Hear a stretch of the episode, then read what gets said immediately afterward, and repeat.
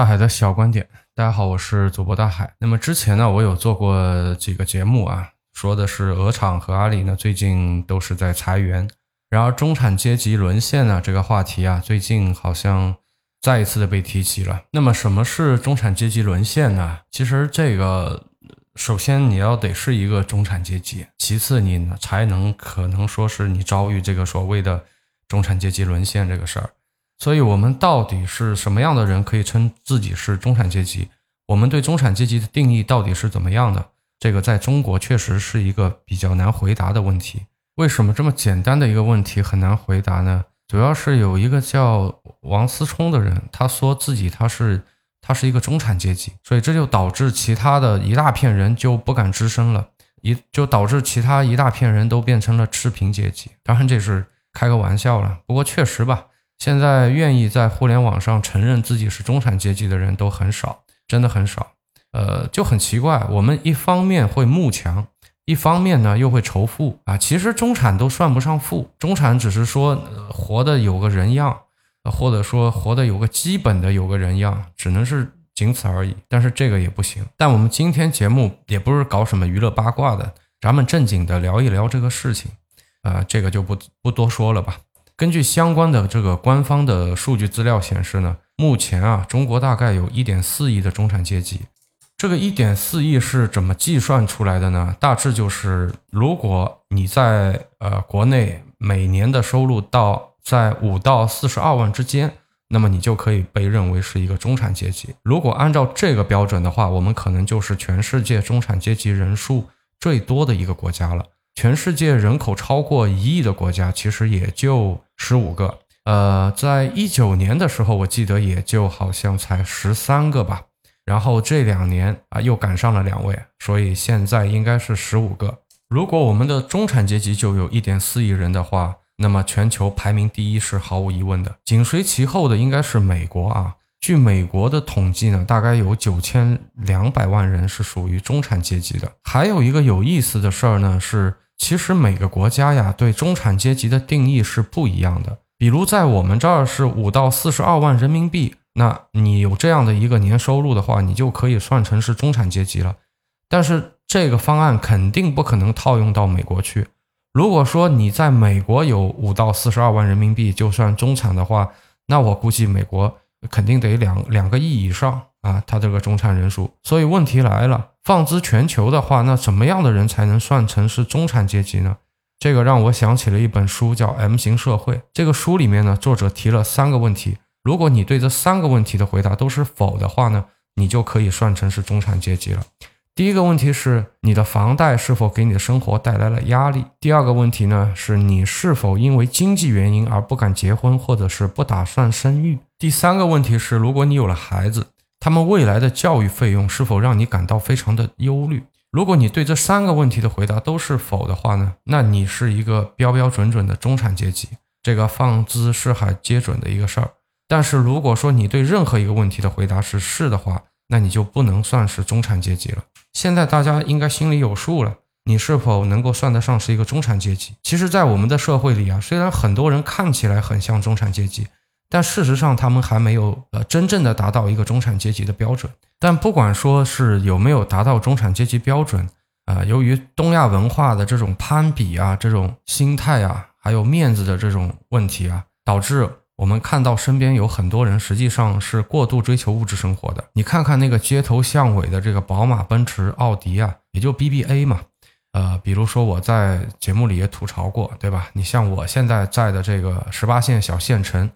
我们这一边的 BBA 差不多在车辆中的占比，毫不夸张的说，接近百分之五十。那最近呢，这个比例在下降啊，因为呃，有很多人现在买新车的话，都已经开始在买国产的了，对吧？你像理想啊、蔚来呀、比亚迪啊，啊，当然还包括特斯拉呀，大家现在呢也开始买这些新能源车了。根据我的了解啊，全国好像现在有百分之二十左右吧，就新购的汽车里有百分之二十的占比是新能源。呃，这不知道对不对啊？我好像记得有这么一回事儿。我感觉我们这儿的比例可能会更高一点吧，但这个不重要啊。我们今天不讨论这个啊，重点在于这种攀比的心理导致了大量的中产阶级和伪中产阶级呢，实际上是陷入了一个消费主义的陷阱啊，等于说他们被这个消费主义建构了。M 型社会里这个书里作者就有提到日本和牛的一个案例啊，你可能不知道啊，在日本呢，卖出一头和牛，他获得的这个收益和你买一辆这个宝马叉三的这个价格是差不多的啊。许多有钱的中产阶级呢，他把这个和牛啊当成一个奢侈品。然而有意思的是呢，在饲养和牛的澳大利亚，在他们那里呢，他们认为这个和牛啊太肥了。因为和牛它其实有一个特点，就是说它那个牛肉啊，切下来以后有那种像像这种比较漂亮的这种大理石的这种花纹啊，这个就它会有很多的肥肉在里面，所以呢，澳大利亚会认为它这个肉啊含含有的这个这个脂肪含量太高了，所以在他那里会认为这个是肉是肉质是不合格的，所以在那里是禁止销售的。但你架不住日本人对这个和牛有偏执的疯狂的这种热爱。所以说，那怎么办呢？简单，对吧？然后澳大利亚就以四倍的价格啊，把这个和牛卖给了日本，而且日本消费者是不管这这玩意儿到底是不是智商税，对吧？是不是呃健康啊？是不是肉质是不是合格？这个都不管，贵就对了。当然，同样的例子嘛，还有比如说像西洋参啊，但但实际上聊中医是一个要掀桌子的一个一一个一个尝试啊。所以这个我们今天就不多深入了，我们也不过多的去讨论这类话题了吧。但我个人是非常反感消费主义的。消费主义虽然强大，并且根深蒂固地影响着大量的中产和伪中产阶级的这种消费观，但是它的负面影响也是显而易见的。从物质的角度来看的话，消费主义让我们的钱包呃就变空了嘛，就变瘪了，对吧？从精神的角度来看的话，它让我们即便在物质条件越来越丰富的当下。也时常会感受到精神的空虚啊！我想大家对这个应该是很有感触吧。如果你去过东南亚的某些国家，那你肯定会发现他们的人均收入呃是远远的低于我们的啊。然而他们的脸上呢，却常常的露出那种发自内心的、发自肺腑的那种快乐和微笑啊。他们是能够给我们带来那种这种很正向的那种能量的，也就是我们口头上经常说的那个什么正能量，对吧？啊，我们是。经常在口头上经常说啊，我们要宣传正能量，我们要抵制负能量。但是实际表现上呢，实际上现在大家会觉得，哎，其实大家戾气还是挺重的。呃，举个例子吧，比如说你在一个陌生的城市，你想要问个路，你可能会发现大家的反应都是比较冷漠的。或者说你在电梯里面碰到了一些陌生人，你可能会发现并没有人会就相互之间的打招呼，这是不太会发发生的这种事情。你像我现在住的这个小区呢，也是，你看我们和邻居在这个路上碰到了，就小区内啊，不是说在小区外，就小区内的这个路上碰到了，大家也是不打招呼的，就像相互之间不认识一样。那我以前在上海也待了这么多年嘛，嗯，我在上海的经验也是如此，不论是在电梯里还是在这个楼梯的走道上啊，啊，你知道他是你邻居，你知道。这家伙坐在住在你的隔壁，但是你们碰到的时候，呃，相互之间还是不会打招呼的。这就是我们整个社会的一个氛围吧。比如说，你实在受不了了啊，你主动跟他们打招呼，他们可能会觉得很奇怪啊，可能会礼貌的跟你啊点个头啊，微笑一下。但你一定能体会到他那个成吨的那种尴尬。呃，这个反过来也会也会让我觉得很尴尬。但如果在东南亚的话，那这种情况完全就不一样了。比如说，大家在早上去吃早饭的时候碰到了，就会微笑一下，对吧？说一句 morning 啊，这个很正常啊，不需要说他认识你，或者说他是你的朋友啊，呃，就大家都是陌生人，但是大家都会带着微笑啊，愉快的对你点头啊，然后啊，带着微笑的跟你说一声 morning 啊，这个就大家都很暖心。其实这是一件非常非常自然的事情，这是一件非常正常的事情。再比如说，你在沙滩上，你可能会看到很多的这种小朋友。啊，你从他们的这个装扮上啊，和这个，呃，是是看得出来的，对吧？你从他的这个衣着啊、装扮啊，虽然说就就一个小裤衩吧，但是你依然能感受到，因为这个裤衩可能破破烂烂的都有，就有洞了，对吧？呃，你大概能知道他们可能并不富裕，但是同时你也能感受到他们很快乐，这种是发自内心的那种充满阳光的笑容，那肯定是没有办法伪装出来的。而我们现在尽管说我们的物质条件非常的丰富，但是如果说我们整一个社会被消费主义建构，如果说我们总是有着强烈的攀比心理，如果说我们所有的快乐来源于和他人的比较啊，寻找优越感的这种存在，那我们基本上就丧失了获取快乐的能力。实际上，快乐或者说幸福感，它获取的成本本不应该这么高的。但如果我们被消费主义所裹挟的话，那其实获取快乐的成本会变得极其的高，使我们所有的人都感觉到非常的辛苦啊！这是我对消费主义的一些看法。而且这个过程当中会使我们的钱包变瘪掉，对吧？就会掏空我们的钱包啊！举例来说，呃，因为之前我有很长一段时间在关注着关注着这个房地产的这个问题。大家知道，现在目前的这个房地产市场还是非常艰难的啊！在一线和二线城市，依然还是有啊比较多的这个房产中介能够勉强的存活下来。但是如果你下沉到三四五六线城市，你就会发现，以前满大街的这种房产中介的这种啊就实体店嘛，就线下的这种线下店。现在基本上七七八八都已经关门了，而这些关了门的店，这老板都去干嘛了呢？其实很多老板都转行做婚恋市场了，就是做那个婚恋的这个中介。在相亲市场上啊，如果一个男的想要和一个女的去相亲的话，很多时候这些女的会对这个男的提出很具体的这种物质的需求啊，这是一个事实啊。虽然我也很反感把这个感情给物化，但是不得不承认，这个就是现在的一个现状。还有一个现象呢，就是很多男性啊，现在也不再说是就舔狗是没有未来的，对吧？很多男性开始 认同这句话了，他们不再满足女性的这种物质需求啊，把自己逼得疲疲于奔命嘛。那他们更愿意说，那我干嘛不一个人过呢？对吧？我一个人过不是更更压力更小吗？我可以过得更舒适嘛？啊，这就导致了现在相亲市场上其实。啊，男生更受欢迎啊！当然，在我去了解这个市场之前，我觉得很惊讶。呃，我会觉得为什么说，哎，不应该是女生更受欢迎吗？啊，不是的啊！如果大家有兴趣的话，大家也可以去了解一下。比如说，你是一个还凑合的，你不一定要多优秀啊，你就还凑合，你还行啊。你是一个男的啊，如果你去啊婚介所去登记的话，那老板一定是两眼放光，非常热烈欢迎，对吧？对你态度特别好。但如果是一个女的去登记的话，那这老板，呃，就我跟他们走访、跟他们聊天的这个，他们给我的反馈就是说头皮都发麻的。如果女的来的话，就是那种头皮发麻的感觉，因为很难，你把一个女的推销出去是很难的。呃，但如果你有个男，呃，还行的男的啊，其实非常容易，在婚介，在婚介所里面是还是挺走俏的。但原因的话，其实这是一个很有意思的话题啊。有空的话，我觉得哎也可以聊聊，对吧？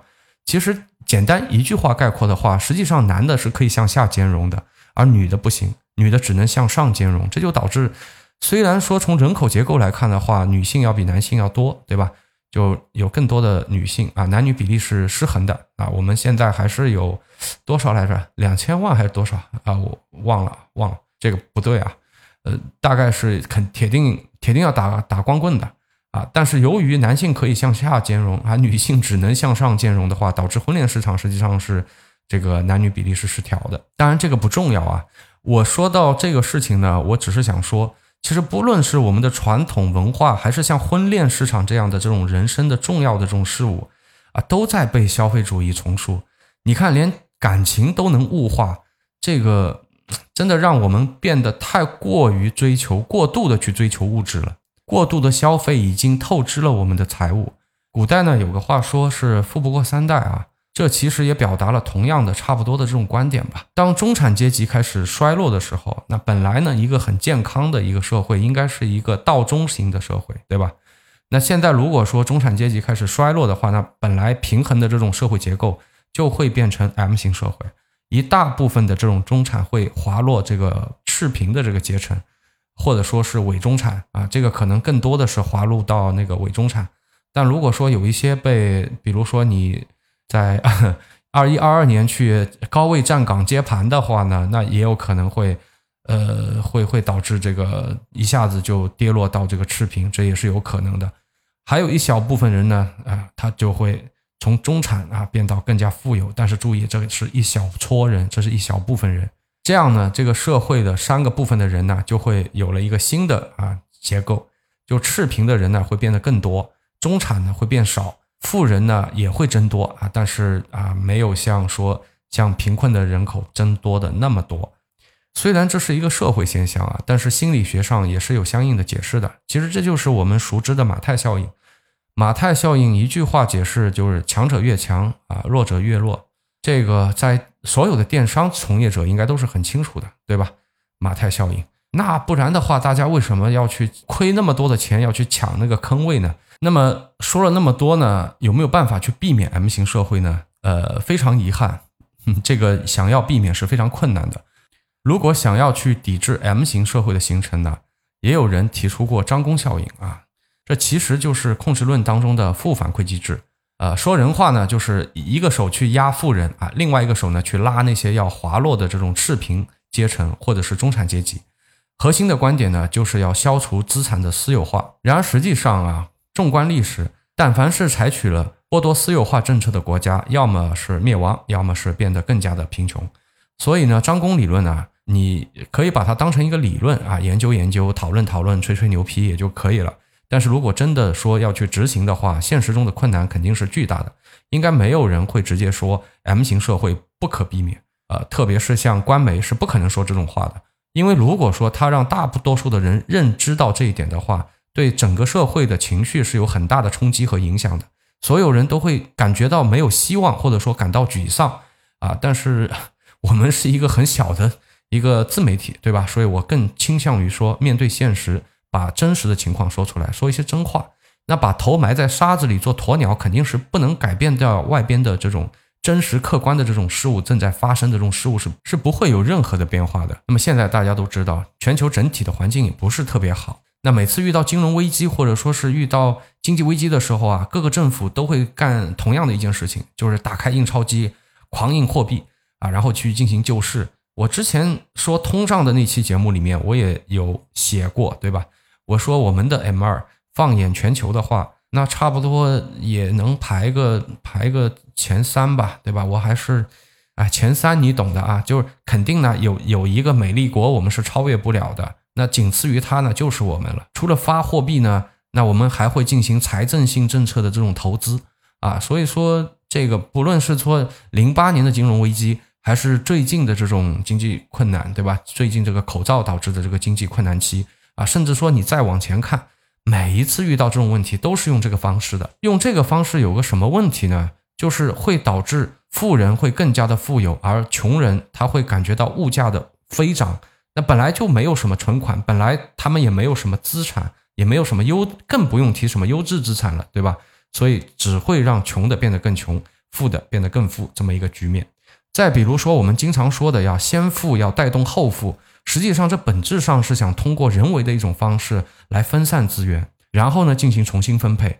但实际上啊，我们看到的现状是，呃，很多这种先富起来的人都是在拆梯子啊，他们就爬过去了以后啊，就拼命的拆梯子，然后呢在对岸呢建高楼啊，建碉堡啊，拆梯子，目的呢就是防止后面富起来的人呢。啊冲过来跟他们抢夺这个资源。虽然说初始的目标是缩小贫富差距。但是最终我们去做的时候啊，实际上是加速了这个 M 型社会的形成。每一次的金融危机都会催生出更多的富豪，当然也会使大量的这个中产呢降低为这个伪中产，或者是成为赤贫阶层。最近几期节目啊，比如说像去年对吧？去年我大概是做了一一些关于地产的节目，呃，那个时候我是提醒大家地产可能会有危机了。那我也是给出了我自己的方案，我是把我在啊三四线城市的地产的这种不太好的房子卖掉，然后把他们转移到二线去。但一线呢，由于比较比较比较严格，对吧？是没有放开那个限购限购政策的，所以说，呃，你很多是买不了的，除非你去买那个商业地产，这个是不限购的。但是如果是住宅的话，还是限购。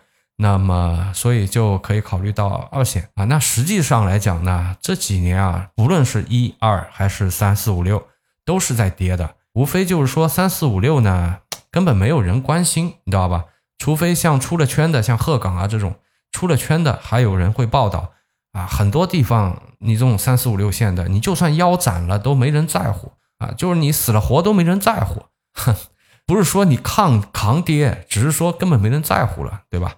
你像呃，这就是我自己做的一些调整了，但我也不可能说，呃，我润出去啊或者干嘛的。但是我在想，如果真的出现一些危机，或者说出现了一些啊变动的话啊，这个你怎么说呢？这玩意儿单边上涨了二十年，回调一下也是正常的，对吧？也也是也是正常的，只是说它要控制住啊，不要形成一个单边下跌就行了。啊，如果说真的出现了一些危机或者说回调的话，那我也希望我受损的稍微的少一点，而且呢，就是将来啊，我希望我手上的资产有一定的流动性。那么如果说我们在人口下降的同时，啊，地产再出一些问题，如果说你的这个资产在啊三四五六线啊这种这种县城里面，那有可能你这个资产就丧失了流动性了。所以说，一个没有流动性的资产放在后面来看的话，我觉得也是挺恐怖的啊。这可能就不好说了。所以我是预先做了一些做了一些调整的动作吧。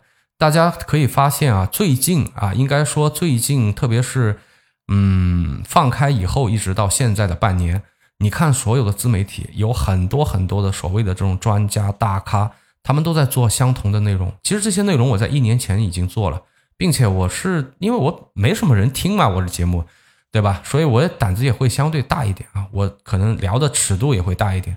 你可能说有些粉比较多的这种，呃，他们的言论自由度可能相对就比较小吧，啊，这可能是大概是这样吧。你包括我之前我用 AI 做这个助手，对吧？做了一期节目，大致就谈了关于通胀的一些事情。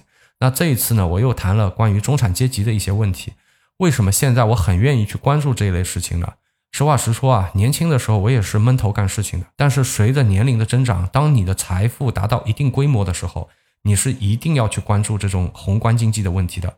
我并不是说我很有钱啊，呃，但是我感觉就是现在可能有很多的人，包括听众啊，就是听我这节目的听众，你们肯定有很多很多的人是比我有钱的多的多了，对吧？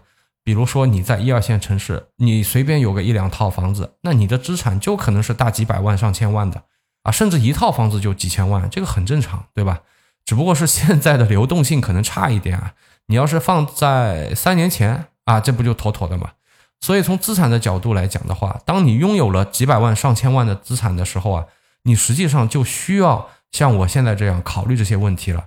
你要知道啊，这个几百上千万。呃，这个是靠你的能力赚来的吗？其实不是，对吧？其实不是的，你是靠运气赚来的。我这样说应该不过分吧？啊，一定不是你说你算到了，对吧？我们在呃零六年以后，我们的 M 二会加速，对吧？我们会超发那么多的货币，然后你也你也不会想到啊，我们这个大类资产当中的这个房地产会占据这么重要的一个地位。你这些你不可能，不可能你算得到的，所以一定不是你刻意投资的。所以这些资产啊，实话实说，很多人的这个这个部分的资产都是靠运气赚过来的。这样说应该啊不会委屈到百分之九十以上的人啊。